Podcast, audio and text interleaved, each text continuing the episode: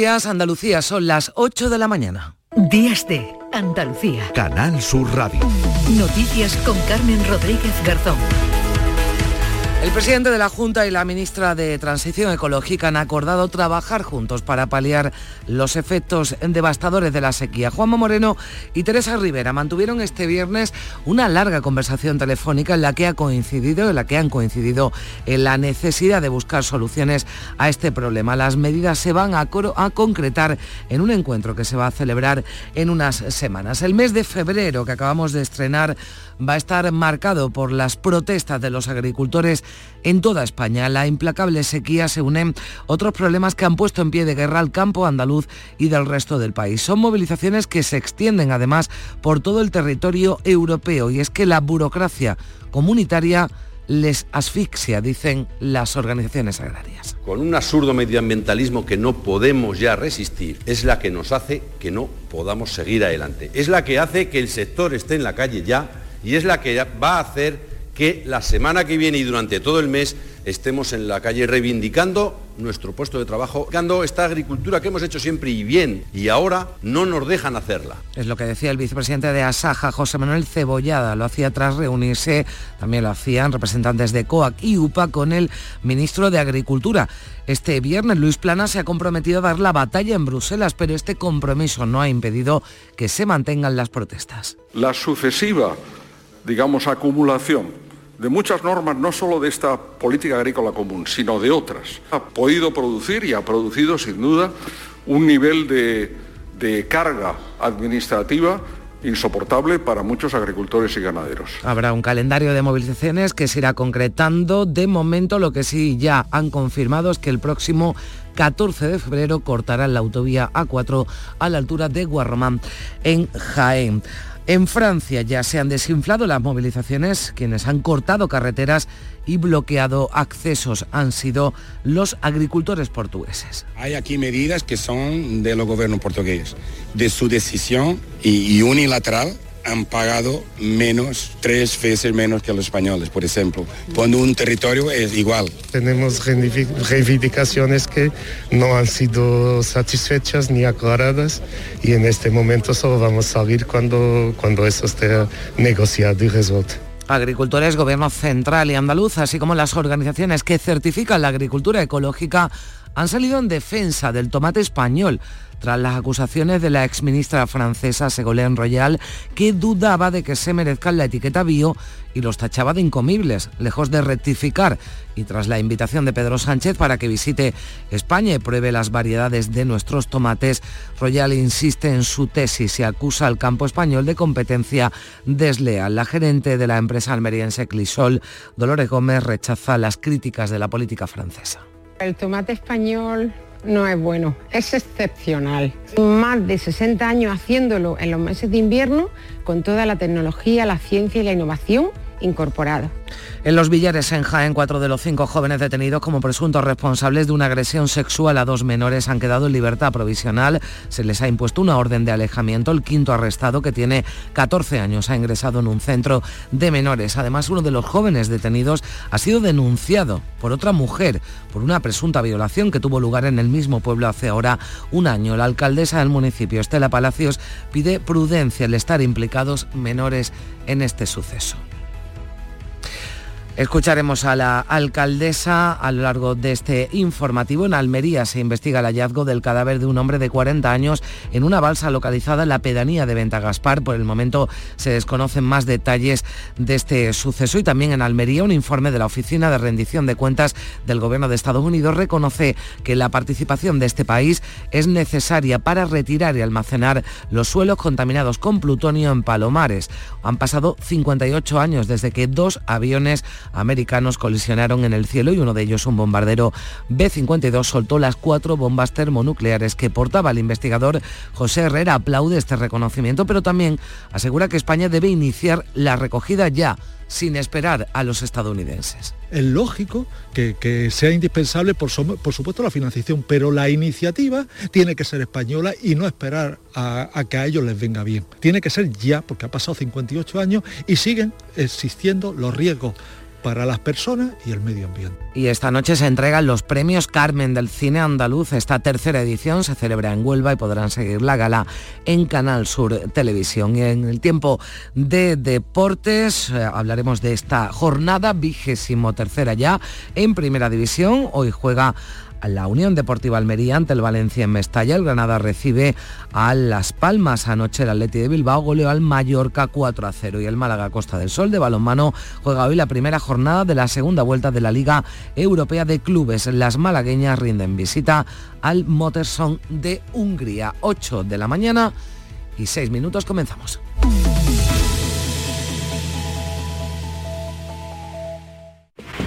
¿Y tú de qué eres? ¿De chirigote o de comparsa? ¿De folle o de la calle? ¿De carrusel o de cabalgata? Nosotros no elegimos. En carnaval somos de Cádiz. Melón y sandía Caridul. Lo más fresco del carnaval. Visita nuestra página web www.caridul.com. Solo con tu mano se crea una sonrisa. Únete a la red de voluntariado de salud mental de Andalucía y ayúdanos a construir una sociedad más justa y responsable. Cambiamos tu tiempo por sonrisas. Busca la asociación más cercana a tu domicilio en la web saludmentalandalucía.org. Campaña subvencionada por la Consejería de Inclusión Social, Juventud, Familias e Igualdad. Días de Andalucía. Canal Sur Radio. Noticias con Carmen Rodríguez Garzón. El campo andaluz ha anunciado movilizaciones ante la situación de asfixia que padece, según denuncian las organizaciones agrarias, que advierten que solo las cancelarán si se suprimieran todos los problemas de burocracia de la PAC, los ecoregímenes y se contara con una partida presupuestaria para paliar los problemas de sequía. El inicio de estas protestas será el próximo 14 de febrero. María Luisa Chamorro, buenos días. Buenos días. Asaja, COAC, UPA y las cooperativas agroalimentarias sí han concretado una fecha, el 14 de febrero. Será el día en que cortarán la autovía 4 y la fecha de inicio del calendario de movilizaciones para pedir un plan de choque global para el sector agrario. Según las organizaciones convocantes, el corte de la autovía 4 tendrá lugar a la altura del polígono industrial Guadiel, en el término municipal de Guarromán, entre los puntos kilométricos 288-286 y coincidirá con las convocadas en el resto del país. Miguel López, secretario general de COAC, ha pedido medidas urgentes contra la sequía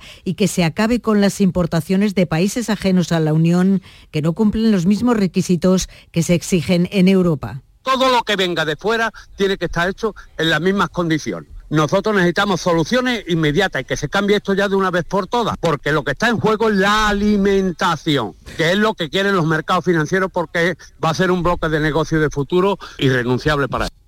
Por su parte, el secretario de Organización de Asaja, Juan José Álvarez, ha confirmado que, al igual que en 2020, habrá algún acto reivindicativo en diferentes provincias cada día. Piden flexibilizar las condiciones ecológicas de la política agraria común.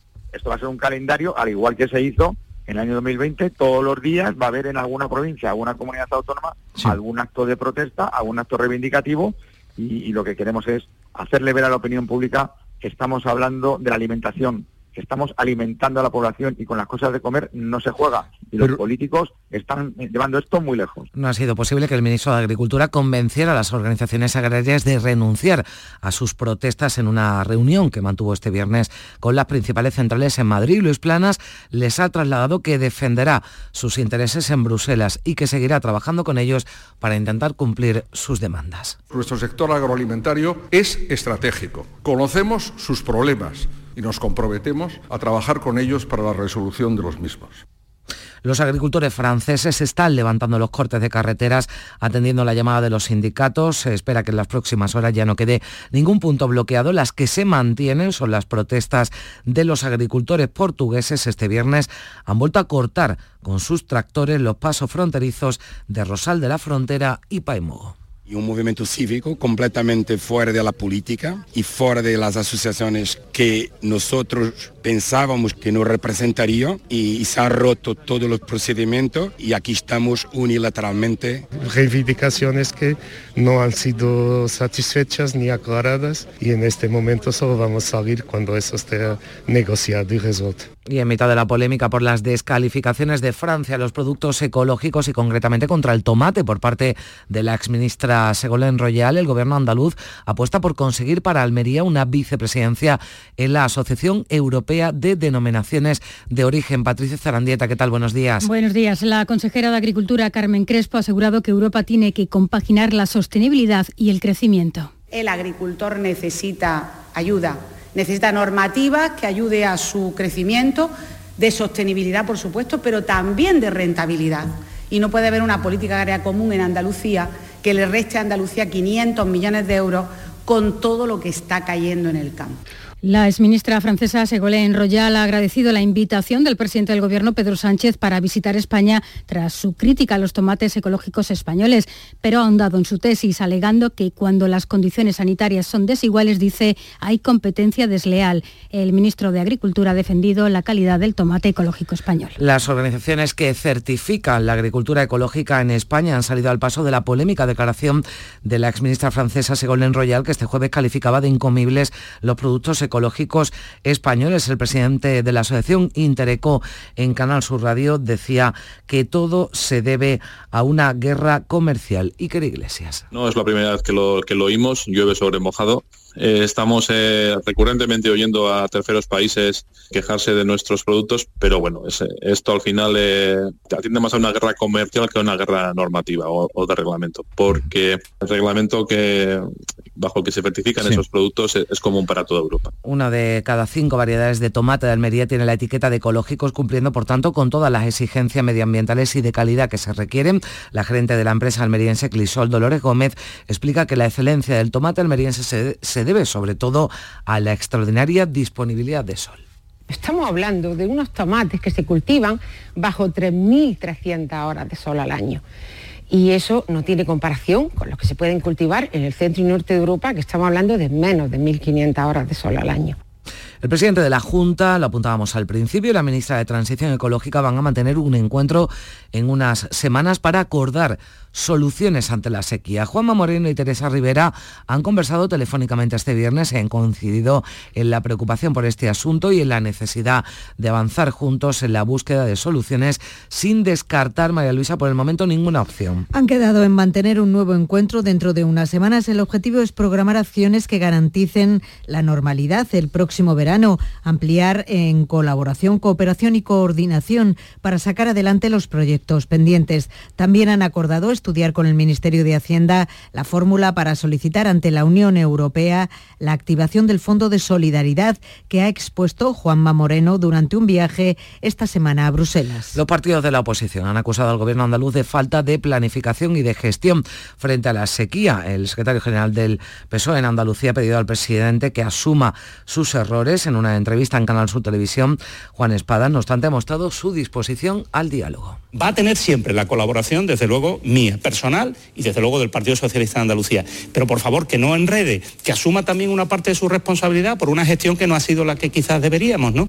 Vox asegura que el gobierno llega tarde a la sequía, demanda nuevas infraestructuras. Delante Andalucía va a llevar una iniciativa al Parlamento para que se dejen de regar los campos de golf si finalmente hay cortes en el suministro. Los populares lamentan, decían que los partidos de la izquierda critiquen al gobierno por pedir soluciones a Bruselas, es lo que apuntaba el secretario general del PP andaluz, Antonio Repullo. Que sorprende, sorprende que el gobierno critique a un presidente de una comunidad autónoma como Juanma Moreno que va a Europa a pedir ayuda, a pedir auxilio. Ese auxilio que no le concede el gobierno de Pedro Sánchez y ese auxilio que tampoco le da y esa ayuda que tampoco le dan los partidos de izquierda en Andalucía. 8 y 14 minutos, un informe de la Oficina de Rendición de Cuentas del Gobierno de Estados Unidos reconoce que la participación de este país es necesaria para retirar y almacenar los suelos contaminados con plutonio y americio en Palomares.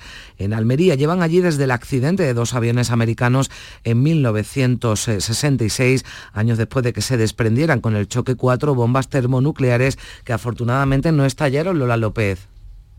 El informe gubernamental ha sido enviado al Senado de los Estados Unidos. Reconoce esta oficina de rendición de cuentas que la ayuda americana es necesaria para dar una solución definitiva de almacenamiento de la tierra contaminada en Palomares. Han pasado ya 58 años desde que dos aviones americanos colisionaran en el cielo de Palomares soltando cuatro bombas termonucleares. José Herrera, investigador experto en Palomares. Es necesario porque ellos han sido los que han ocasionado esto. Ellos han sido los que han contaminado Palomares, Vera y Villarico. Entonces, es lógico que, sea indispensable, por, supuesto, la financiación, pero la iniciativa tiene que ser española y no esperar a, a que a ellos les venga bien. Tiene que ser ya, porque ha pasado 58 años y siguen existiendo los riesgos para las personas y el medio ambiente. También este informe reconoce que la contaminación residual es mayor que la estimada inicialmente. En 2015 ambos países firmaron una declaración de intenciones para cooperar en la rehabilitación del lugar del accidente, aunque de momento no se ha materializado.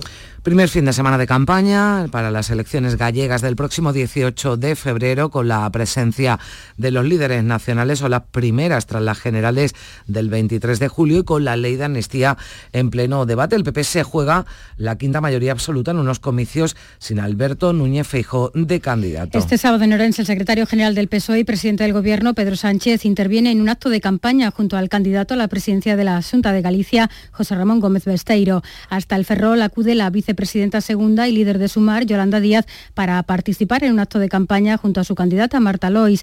En otro acto de campaña, junto a pescadores y mariscadores, en A Coruña estará el presidente de Vox, Santiago Bascal. Y ya por la tarde, el presidente del PP, Alberto Núñez Feijóo, estará en Pontevedra junto al candidato a la Junta, Alfonso Rueda, y el expresidente del Gobierno, Mariano Rajoy. Un mitin en la Plaza de Toros que ya es tradicional en el PP de Galicia en el primer sábado de campaña desde las elecciones autonómicas de 2009. Los populares esperan congregar a unas 10.000 personas. Primeras eh, elecciones eh, tras las generales del pasado 23 de julio son comicios autonómicos, pero todo apunta a que se va a colar el debate en torno a la suerte final de la ley de amnistía que encuentra un obstáculo más en el camino. Ahora son los propios letrados del Congreso quienes albergan dudas sobre si debe seguir su tramitación, mientras que el PP reclama que decaiga en base al reglamento de la propia Cámara. La última propuesta que han puesto los negociadores del Gobierno encima de la mesa para desbloquear la ley de amnistía ya ha sido rechazada de plano por Junts. El partido de Carles Puigdemont no acepta la oferta de blindar al expresidente fugado reformando el Código Penal en el Código Penal la definición del terrorismo. Junts cree que con esa medida quedará fuera de la amnistía la traición por la que se podría ser imputado Puigdemont y su entorno debido a sus contactos con Rusia que se investigan en el llamado caso Volhov.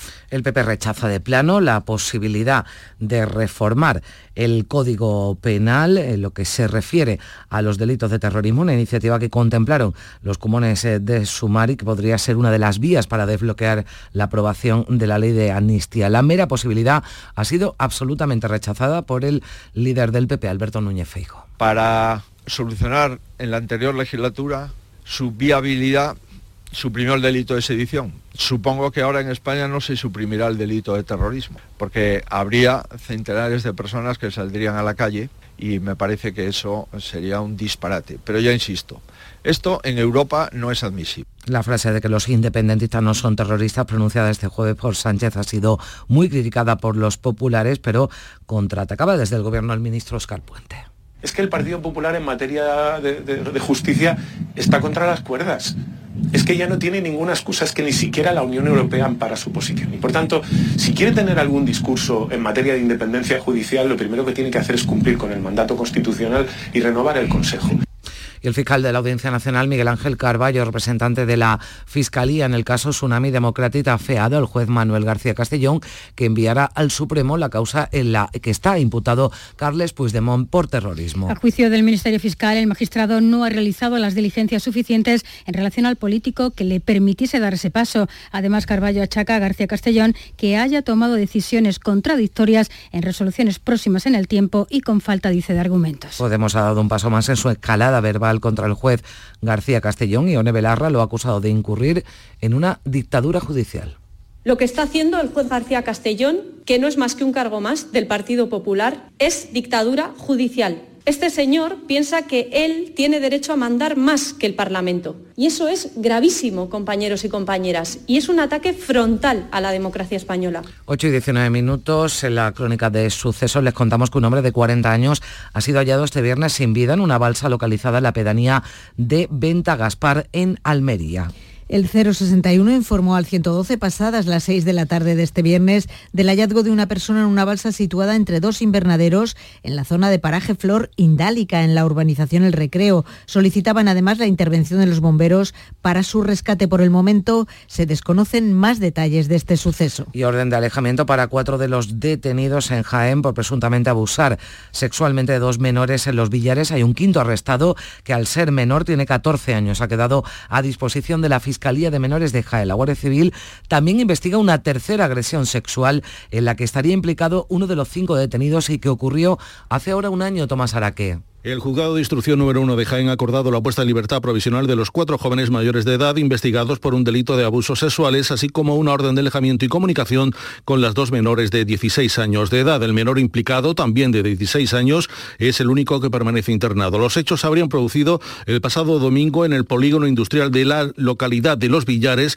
en un botellón improvisado. Cuatro de los detenidos son del municipio villariego y el otro de la capital. Se da la circunstancia de que uno de los adultos detenidos ahora había sido denunciado por otra mujer mayor de edad por una presunta agresión sexual ocurrida hace ahora aproximadamente un año también en Los Villares. Una agresión que la víctima denunció a principios de esta semana en sede judicial. El juzgado también acordó la puesta en libertad del presunto agresor sexual con medidas cautelares de alejamiento y la prohibición de comunicarse con la presuntamente agredida. Y la Guardia Civil investiga el hallazgo del cuerpo sin vida de una mujer de 49 años en su domicilio de Godelleta, en Valencia. El resultado de la autopsia determinará si se trata o no de un nuevo episodio de violencia de género. Los agentes han detenido a su pareja por quebrantar una orden de alejamiento que tenía sobre la víctima. Fue el propio detenido el que llamó al servicio de emergencias 112 para alertar de que la mujer no respondía, lo ha explicado la delegada del Gobierno en la Comunidad de Valencia, Pilar Bernabé.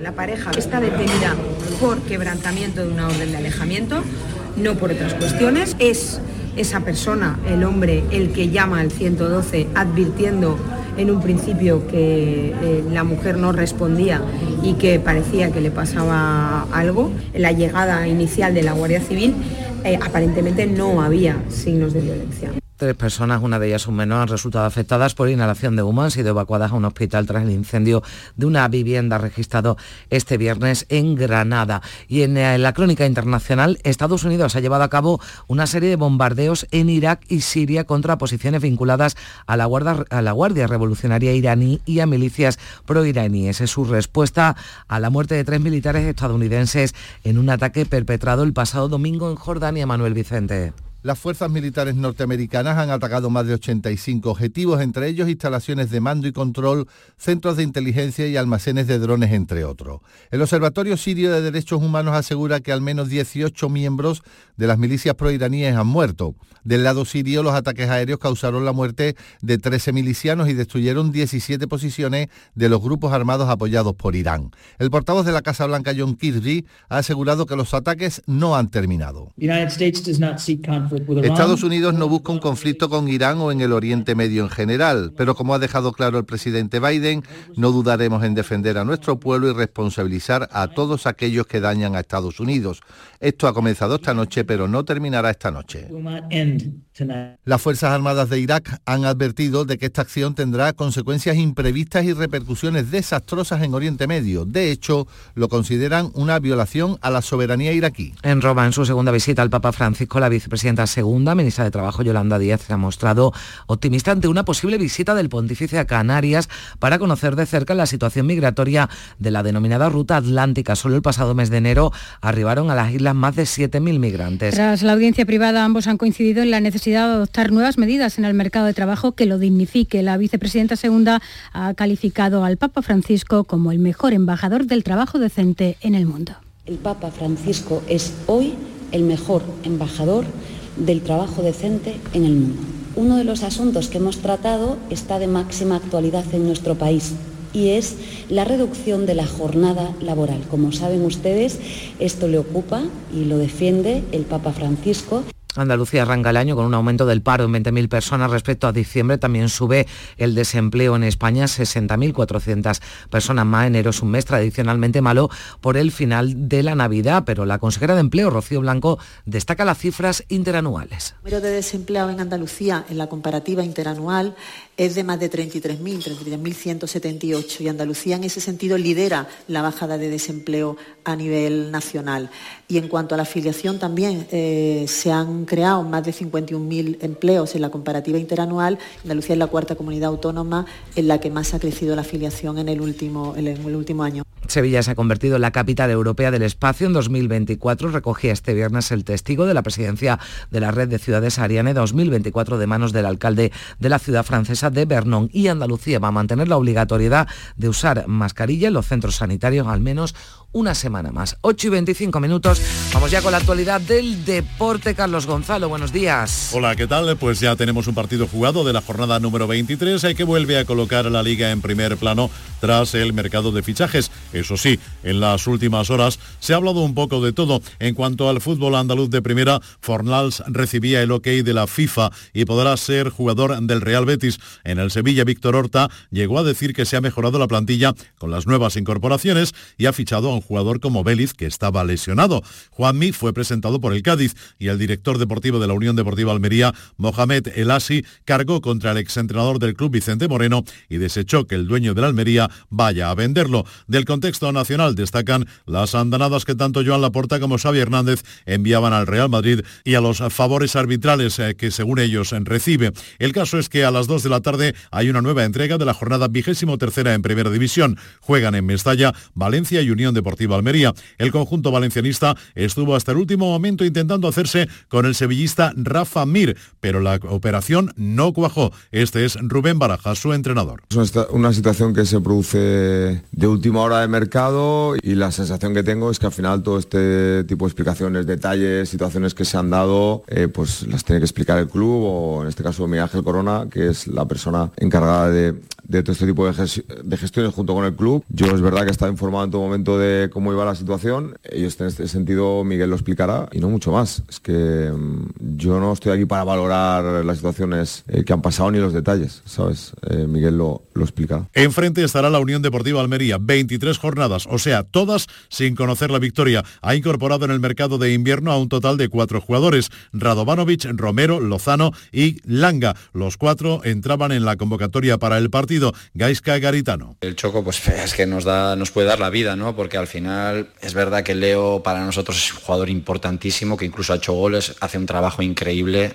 eh, y luego la juventud de Mareche, un poco la inexperiencia y, esos son los dos jugadores que tenemos, pero ahora mismo creo que, que necesitamos un delantero de la categoría, ¿no? Un delantero que juegue en esa posición y que sea delantero centro. No han viajado Luis Suárez y Coné, ambos lesionados. Acto seguido, el Granada recibe en el Nuevo Los Cármenes a la Unión Deportiva Las Palmas. Primer partido sin Brian Zaragoza que se marchó al Bayern de Múnich y así habló de él su ya exentrenador Alexander Medina. Y bueno, y ahora se dio una situación con el Bayern que necesitaba a Brian eh, ya. Y bueno, nosotros también, eh, a ver, queremos jugadores que, que tengan la cabeza de lleno en, Granada, ¿no? Y, él, cuando se le dio esta posibilidad y esta oportunidad de irse al Bayern porque obviamente necesitaba un jugador de, la, en esa posición, eh, bueno, obviamente entendemos al jugador, el jugador ha dado mucho en el club. El Granada ha hecho 10 incorporaciones y ha dado 8 bajas en este mercado de invierno. También ha dicho adiós a la práctica activa del fútbol el capitán Víctor Díaz.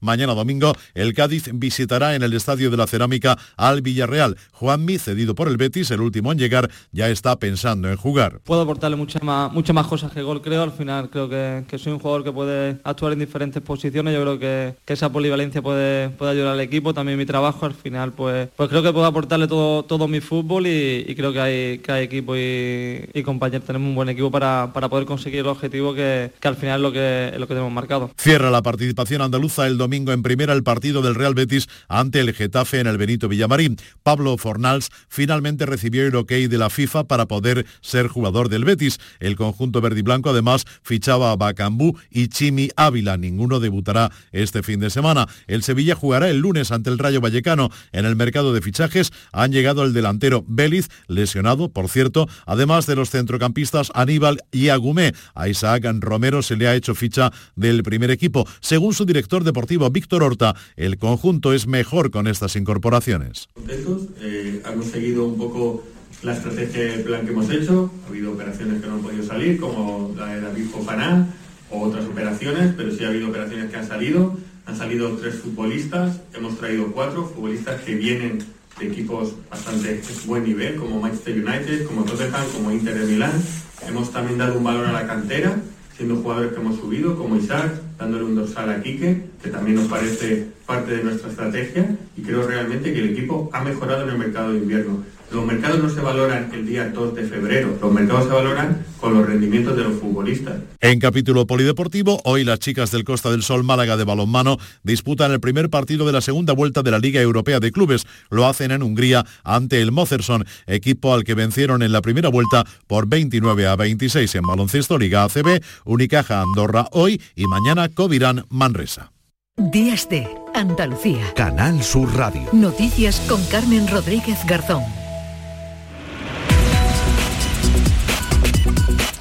Son las ocho y media de la mañana aquí en Días de Andalucía. Le damos un repaso a lo más destacado de la actualidad de este sábado 3 de febrero en titulares con Manuel Vicente. ¿Qué tal? Muy buenos días. Muy buenos días. El campo andaluz anuncia el inicio de movilizaciones a partir del próximo día 14. Las exigencias de la PAC, los trámites burocráticos de Europa y la competencia desleal centran las quejas de agricultores y ganaderos. Los agricultores franceses levantan los cortes de carretera, prevén dejarlas hoy despejadas. Por contra, los productores portugueses han vuelto a cortar con sus tractores los pasos fronterizos onubenses de Rosal de la Frontera y País Mogo. Productores de agricultura ecológica desmienten las críticas de la exministra francesa Ségolène Royal al tomate español. Atribuyen a una guerra comercial sus declaraciones en las que afirmaba que los productos ecológicos españoles son incomibles. Junta y Gobierno Central deciden colaborar para buscar soluciones a la sequía. Juanma Moreno y la vicepresidenta Teresa Rivera van a estudiar la fórmula para solicitar ante la Unión Europea la activación del Fondo de Solidaridad. Los líderes políticos nacionales se citan en el primer primer fin de semana de campaña en Galicia. Pedro Sánchez estará en Orense, Alberto Núñez Feijó en Pontevedra, Santiago Abascal en La Coruña y Yolanda Díaz en Ferrol. Orden de alejamiento para cuatro acusados de abusar sexualmente de dos menores en Los Villares, en Jaén. Un quinto arrestado ha quedado a disposición de la Fiscalía de Menores mientras la Guardia Civil investiga una tercera agresión sexual. La Audiencia Nacional pide a Israel información sobre el asesinato de dos españoles en el ataque de Hamas del 7 de octubre. También reclama el informe relativo a la reivindicación del ataque en el que murieron la joven sevillana Maya Villa Lobo y el vasco Iván Illarramendi. Los premios Carmen del cine andaluz se entregan hoy en Huelva. La mayoría de las películas nominadas cuentan con la participación de Canal Sur. Entre ellas están Cerrar los ojos, Mama Cruz o La Espera. Echamos también un vistazo a los periódicos, a la prensa de este sábado.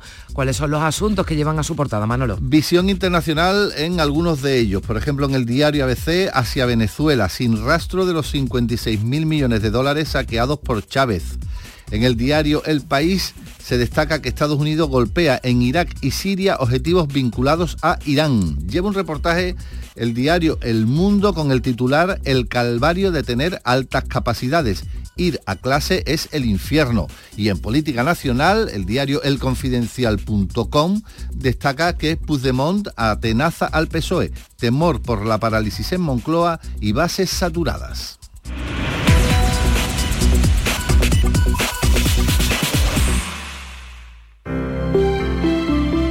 Buenos días.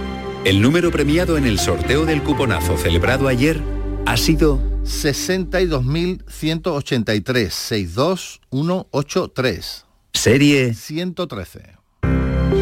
Puedes consultar el resto de los números premiados en juegos11.es. Hoy tienes una nueva oportunidad con el sueldazo del fin de semana. Disfruta del día. Y ya sabes, a todos los que jugáis a la 11, bien jugado. Buenos días. En el sorteo del Eurojackpot de ayer, la combinación ganadora ha sido 13, 17, 21, 30, 39, soles 8 y 11. Recuerda, ahora con el Eurojackpot de la 11, todos los martes y viernes hay botes millonarios. Disfruta del día. Y ya sabes, a todos los que jugáis a la 11, bien jugado. Capicúa, empresa andaluza que elabora el aceite preferido por el profesional. Ahora también disponible en tu supermercado. Capicúa apuesta por la sostenibilidad y por ello lanza las primeras monodosis biodegradables. Pídelas en tu comercio habitual y también en los establecimientos de hostelería. Ayudemos todos al medio ambiente. Capicúa, el aceite para tu cocina. En Logística Castillo disponemos de terreno para estocaje de contenedores y maquinaria portacontenedores para la manipulación y reparación de los mismos. Instalaciones con almacenaje en ambiente, refrigerado y congelado. Todos los servicios de transporte multimodal y gestión logística integral al cliente adaptado a sus necesidades. Logística Castillo, tu gestor estratégico en Sevilla para todo el sur peninsular. Días de Andalucía. Canal Sur Radio. Noticias con Carmen Rodríguez Garzón.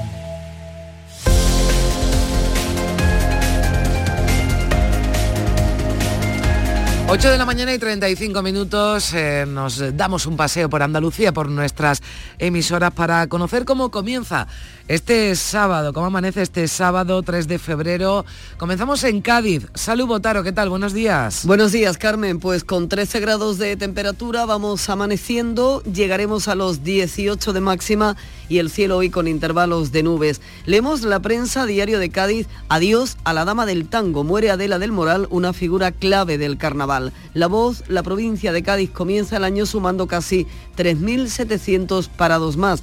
Hoy hay descanso de adultos en el Gran Teatro Falla, que no cierra, porque eso sí, esta tarde, Carmen, vamos a disfrutar de la final de agrupaciones infantiles, la cantera, que viene pisando fuerte. O sea, ya volvemos el domingo, ¿verdad? Volvemos mañana domingo, ah, sí. Exactamente. Con la primera de semifinales. Primera de semifinales. Lo iremos eh, contando para que nadie se despiste. Gracias, Salud. Vamos ya al campo de Gibraltar, en Algeciras. Ana Torregrosa, buenos días. Hola Carmen, buenos días. Aquí tenemos a esta hora 14 grados, el cielo nublado y viento de levante. Está activado el aviso amarillo por oleaje en todo el área del estrecho y es que se pueden alcanzar rachas de más de 60 kilómetros por hora. En cuanto a la prensa, portada de Europa Sur con el siguiente titular, huelga indefinida en Acerinox por la falta de acuerdo sobre el convenio. Y hoy las tunas animan las calles de la línea desde las 12 de este mediodía, las 11 agrupaciones que este año participan en el sexto certamen de tunas Ciudad de la Línea van a estar realizando un pasacalles por la localidad. Ya esta tarde a partir de las 5 se inicia el concurso en el que este año participan tunas de distintas provincias andaluzas, de otros puntos como Madrid o Mérida e incluso de Portugal. Bueno, pues tunas venidas incluso de Portugal hoy en la línea, gracias Ana. Estamos ya en Jerez. Saludamos a Pilar Hernández. ¿Qué tal Pilar? Buenos días. Hola, muy buenos días. Eh, pues tenemos el cielo despejado, una temperatura de 8 grados, habrá una máxima de 20 en esta jornada de 3 de febrero. Y en cuanto a los titulares de la prensa, en Diario de Jerez, eh, eh, a cuatro columnas, leemos Moreno y Rivera se alían para garantizar el consumo del agua en, cuanto al acuerdo al que han llegado el presidente andaluz y la vicepresidenta para avanzar de la mano contra la mm, sequía. Y también eh, se destaca que el paro aumentó en Jerez en enero tras finalizar la campaña navideña. Es eh, el total de personas sin trabajo en la ciudad el número más bajo desde el 2009 con una portada en la que encontramos una, foto de la pasarela en Jerez en la que podemos ver a Juan Peña cantando en el desfile, en el desfile de Gordillo Joyeros. Y en cuanto a las previsiones, pues eh, bueno, en la sierra, en Benaucaz, se celebra hoy San Blas.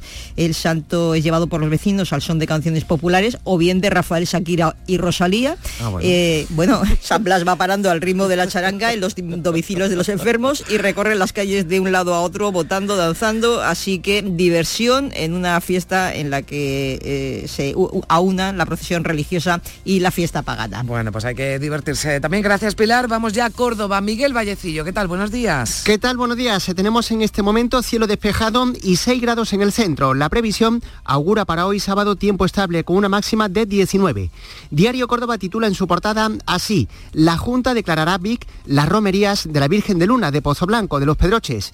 Y además de la final del carnaval de esta tarde noche en el Gran Teatro, hoy sábado tenemos eh, fiesta de la Candelaria en numerosos pueblos de la provincia de Córdoba. Habrá hogueras coincidiendo con el anochecer. 6 grados en Córdoba y debe hacer frío también en Sevilla porque vemos a María José Molina muy abrigada. Hola María José, buenos días. ¿Qué tal? Buenos días, Carmen. Así es.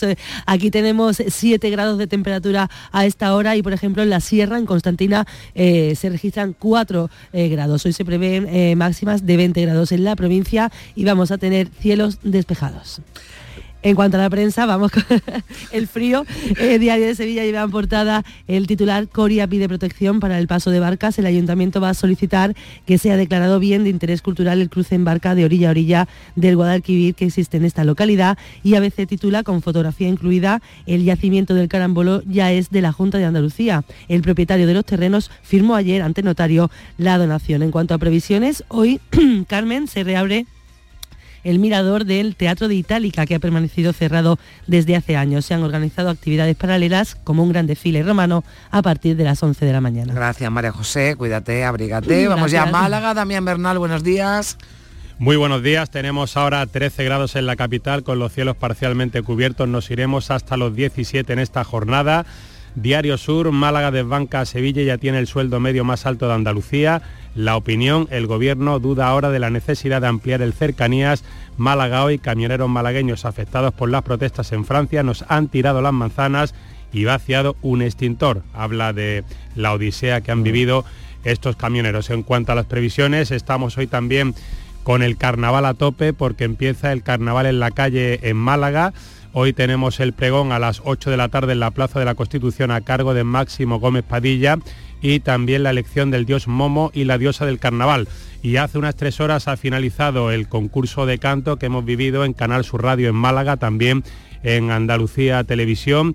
Este es el palmarés, la murga quiero hacer una comparsa, pero mi hermano no quiere, la comparsa es la malagueñísima y el cuarteto El Misterio del Tiempo son los que han ganado este concurso en el Teatro Cervantes. Gracias Damián, estamos ya en Huelva. María José Marín, buenos días. ¿Qué tal? Buenos días. Pues a esta hora tenemos en la capital poco más de 6 grados, vamos a alcanzar una máxima de 20 en la provincia, cielos despejados de la prensa titular de Huelva Información, la Candelaria arranca este sábado en el Rocío.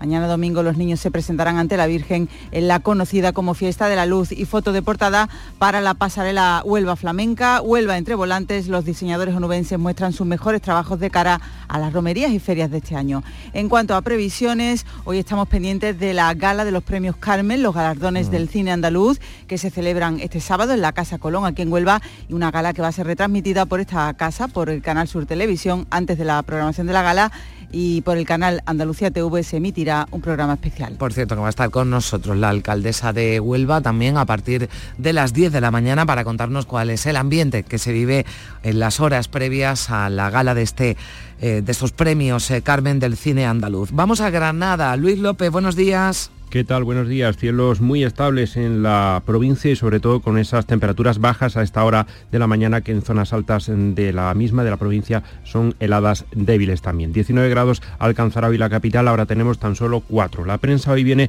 cargada de titulares algo negativos porque Granada hoy hace referencia a esa subida del paro en la provincia. Solo la construcción se salva de la fuerte subida del paro en enero. También ideal titula en cuanto a infraestructuras, el gobierno ha avalado nueve soterramientos como el que pide Granada desde 2022. Y en cuanto a las expectativas del día, pues eh, a divertirse en Almuñécar porque comienza el Salón del Manga y la cultura alternativa de Almuñécar. Este año el plato fuerte es Pablo Domínguez, el actor que dobla a Goku, aquella famosa serie de Bola de Dragón y que desde luego es uno de los más reconocidos actores anime de todo el mundo. Bueno, pues tendrán que ir a escucharlo y seguro que a muchos les suenan esa voz de Goku. Gracias Luis. Vamos a Jaén. Lola Ruiz, buenos días. Buenos días Carmen. En Jaén tenemos ahora mismo 7 grados de temperatura y cielos despejados y llegaremos a unas máximas de 17 grados a lo largo del día.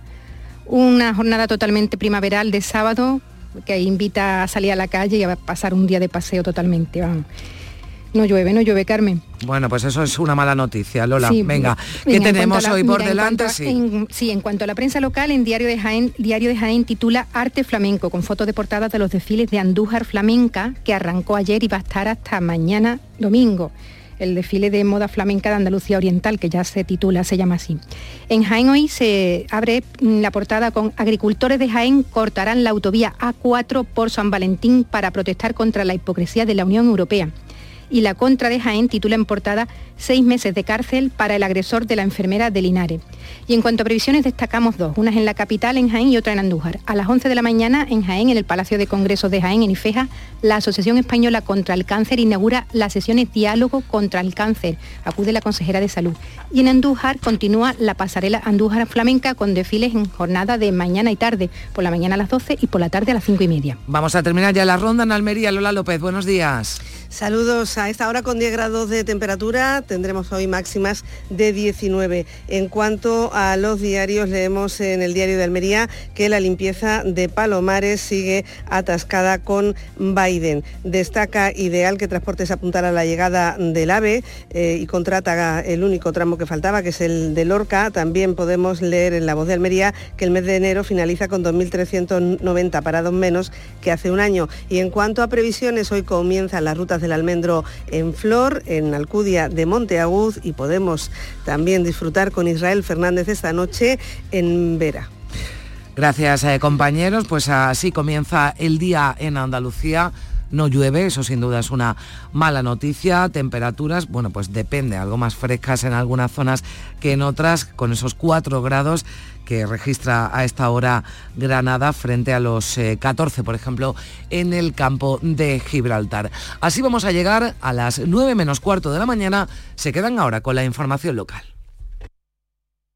Días de Andalucía. Canal Sur Radio Sevilla. Noticias. Saludos, muy buenos días. Sevilla es ya la capital europea del espacio 2024. Desde ayer preside la red de ciudades Arián. Se han previsto más de 60 actividades a lo largo de todo este año. Y el Ayuntamiento de Corea del Río ha aprobado que el paso de barca sobre el Guadalquivir sea declarado bien de interés cultural. Hoy además se reabre el mirador del Teatro Romano de Itálica. Enseguida ampliamos, antes conozcamos la previsión del tiempo para hoy. Javier de Andrés, eh, Agencia Estatal de Meteorología. Buenos días.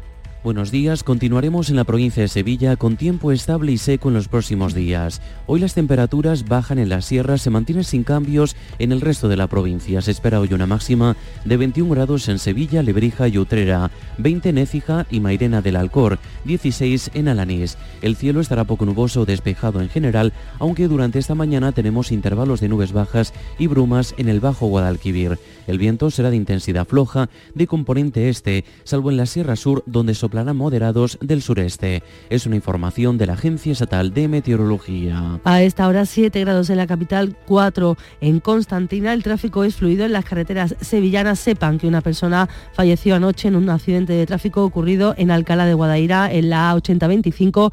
Los servicios sanitarios realizaron in situ maniobras de reanimación pulmonar, pero finalmente no pudieron salvar a la víctima desde las 7 de esta mañana hasta las 7 de la tarde se trabaja para establecer itinerarios alternativos a los cortes de tráfico que comienzan mañana en la Plaza del Duque por el inicio de obras de reasfaltado.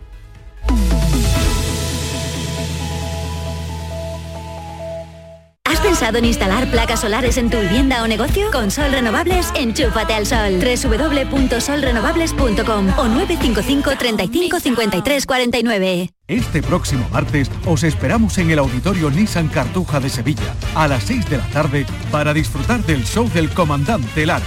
Nuestro invitado será Gonzalo Hermida. Aquí está. Vive una tarde espléndida de alegría, humor e ingenio con el show del comandante Lara con la colaboración del auditorio Nissan Cartuja. Días de Andalucía. Canal Sur Radio Sevilla. Noticias. Sevilla es ya la capital europea del espacio 2024 al asumir la presidencia de la red de ciudades Arián, como ya ocurrió en 2019. El alcalde José Luis Sanz ha recogido el testigo del regidor de la ciudad francesa de Vernon. Sanz ha subrayado la importancia de este refuerzo para, para, por la apuesta histórica de Sevilla con el sector aeroespacial. Sevilla quiere ser la capital aeroespacial del sur de Europa.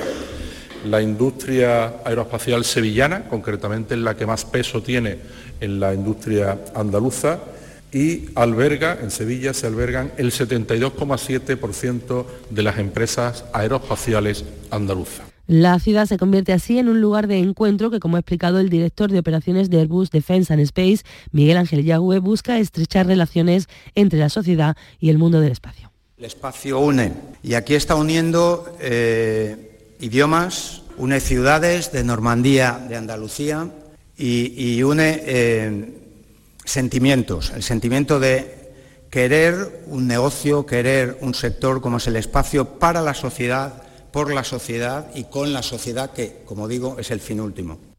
Y en lo laboral, los sindicatos, comisiones obreras y UGT achacan la subida del paro durante el mes de enero en la provincia a la excesiva dependencia del sector servicios en el tejido productivo sevillano. El mes pasado, 5.267 personas se quedaron sin trabajo por el fin de la campaña de Navidad. Sin embargo, el balance de los últimos 12 meses es positivo, con 6.300 parados menos y 13.000 nuevas altas en la seguridad social, como señala la responsable de empleo de UGT, María Iglesias. La estadística de contratos también continúa mostrando signos de estabilización, de forma que muchas personas trabajadoras que antes encadenaban varios contratos temporales en un mismo mes, ahora tienen un contrato indefinido, como muestra el dato de que casi el 40% de los contratos que se han firmado en enero en Sevilla y en su provincia eran indefinidos. Y en el terreno de la conflictividad laboral, los sindicatos cifran en un 100% el seguimiento de la jornada de huelga convocada ayer viernes en la fábrica de latas y tapones que Biosis tiene en Dos Hermanas. Rechazan el ERE extintivo que plantea la empresa para despedir a 54 de los 66 trabajadores.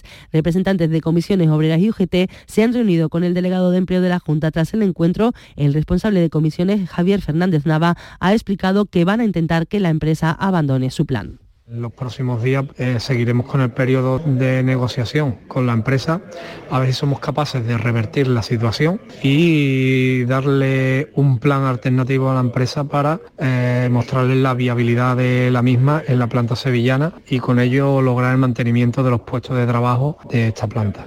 Y la Asociación Sevilla Quiere Metro ha denunciado el retraso de las obras del ramal técnico de la línea 3 del metro. Las obras deberían estar finalizadas este mes, pero se encuentran solo al 50% de ejecución. Según su presidente Manuel Alejandro Moreno, esto no afectará a los subtramos cuyas actuaciones comenzarán en marzo, pero pide coordinación a las distintas administraciones. Hemos pedido expresamente a la Consejería de Fomento que establezca las medidas necesarias para evitar más retrasos en las próximas obras. Hay que destacar que los retrasos se han producido en el ramal técnico, unas obras muy sencillas.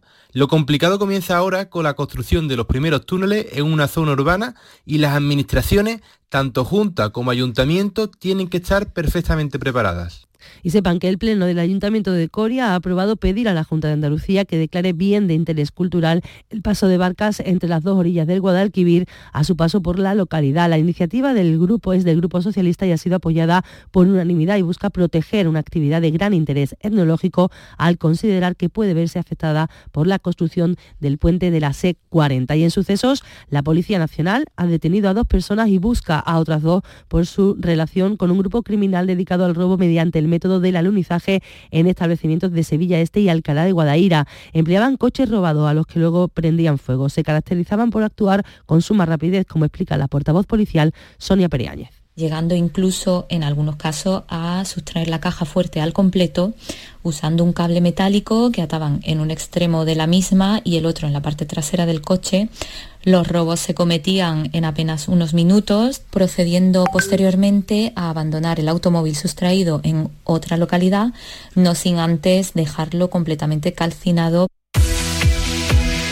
Nos vamos con la información deportiva y nuestro compañero eh, Carlos Gonzalo, buenos días. Hola, ¿qué tal? Tras el mercado de fichajes, en Real Betis y Sevilla Fútbol Club afrontan una nueva jornada de liga, la número 23 ante Getafe y Rayo Vallecano respectivamente. El Real Betis Getafe se juega mañana, el Rayo Vallecano Sevilla el lunes. En el conjunto bético finalmente Pablo Fornals ya es del Betis puesto que la FIFA daba ayer su visto bueno a su contratación por el club. Chimi Ávila llegaba ayer tarde a Sevilla y Bacambú está en la Copa África, así que ninguno de los tres va a estar ante el Getafe. En el Sevilla el cierre de mercado dicen que ha mejorado al equipo, aunque hay muchas voces en contra de la decisión tomada por contratar a jugadores cedidos, uno de ellos lesionado, jóvenes y que han jugado muy poco en sus equipos de origen. En cuanto a la Liga Femenina, Madrid Club de Fútbol, Sevilla Fútbol Club hoy a las 2 y a las seis y media Villarreal, Betis Féminas. Itálica reabre este sábado el Mirador del Teatro tras años cerrado. El evento cuenta con actividades paralelas como un gran desfile romano a las 11 de la mañana desde el acceso al conjunto arqueológico.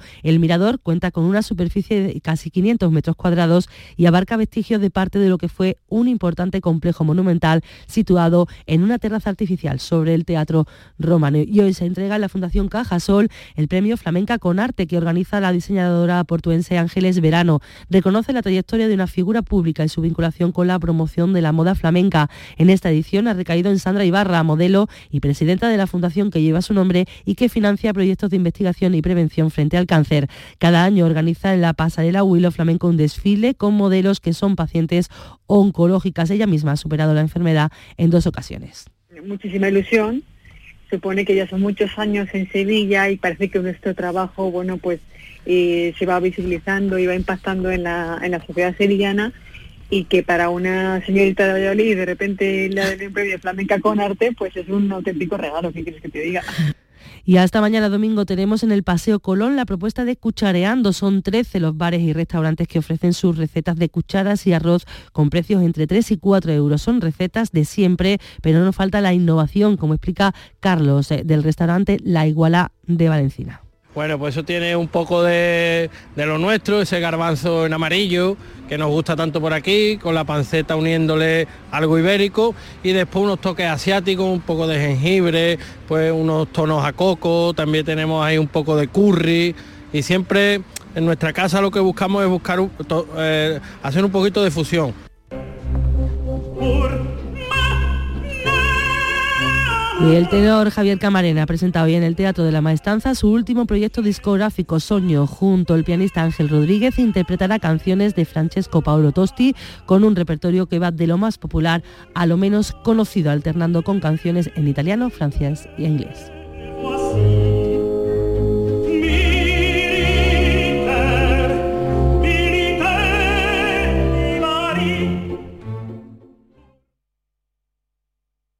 10 de Andalucía. Canal Sur Radio. Noticias con Carmen Rodríguez Garzón.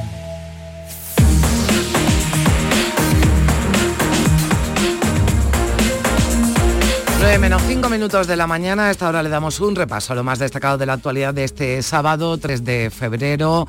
Resumen de las noticias con Patricia Zarandieta. Buenos días. Muy buenos días. Están investigando las circunstancias del hallazgo del cadáver de un hombre de 40 años hallado en una balsa localizada en la pedanía de Venta Gaspar, en el municipio de Almería. Además, en Granada, tres personas han resultado intoxicadas por humo en el incendio de su vivienda en la capital granadina. El siniestro ha tenido lugar en un piso de la calle Bruselas. Y el campo andaluz, que anuncia movilizaciones ante la situación de asfixia que padece, según denuncian las organizaciones agrarias, que advierten que solo las cancelarán si se suprimieran todos los problemas de burocracia de la PAC, los ecoregímenes y se contara con una partida presupuestaria para paliar los problemas de sequía. El inicio de estas protestas será el próximo 14 de febrero. La consejera de Agricultura, Carmen Crespo, ha asegurado que Europa tiene que compaginar sostenibilidad y crecimiento. El agricultor necesita ayuda, necesita normativa que ayude a su crecimiento, de sostenibilidad, por supuesto, pero también de rentabilidad y no puede haber una política agraria común en Andalucía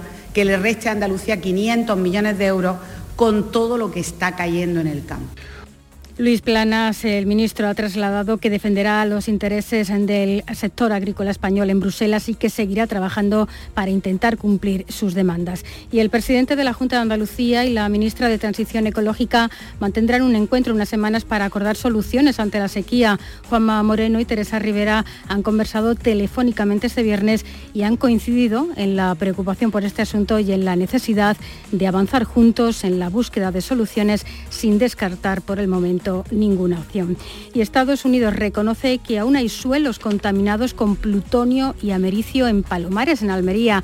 Llevan allí desde el accidente de dos aviones americanos en 1966, años después de que se desprendieran con el choque cuatro bombas termonucleares que afortunadamente no estallaron, como cuenta José Herrera, investigador experto en Palomares es lógico que, sea indispensable, por, supuesto, la financiación, pero la iniciativa tiene que ser española y no esperar a, a, que a ellos les venga bien. Tiene que ser ya, porque ha pasado 58 años y siguen existiendo los riesgos para las personas y el medio ambiente.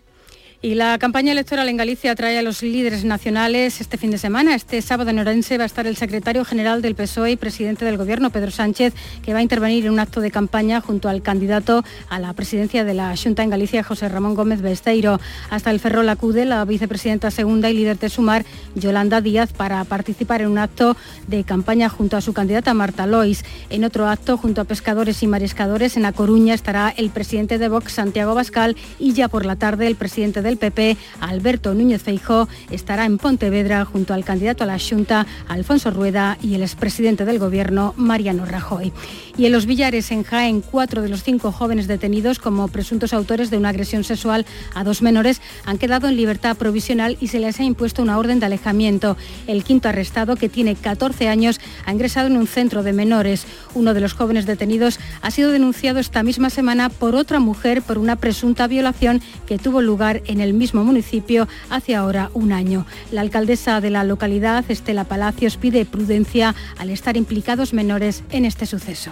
Hay varios menores entre los presuntos agresores y las presuntas víctimas y tenemos que, ser muy cautelosos y, tratar este tema de manera muy, muy concienzuda.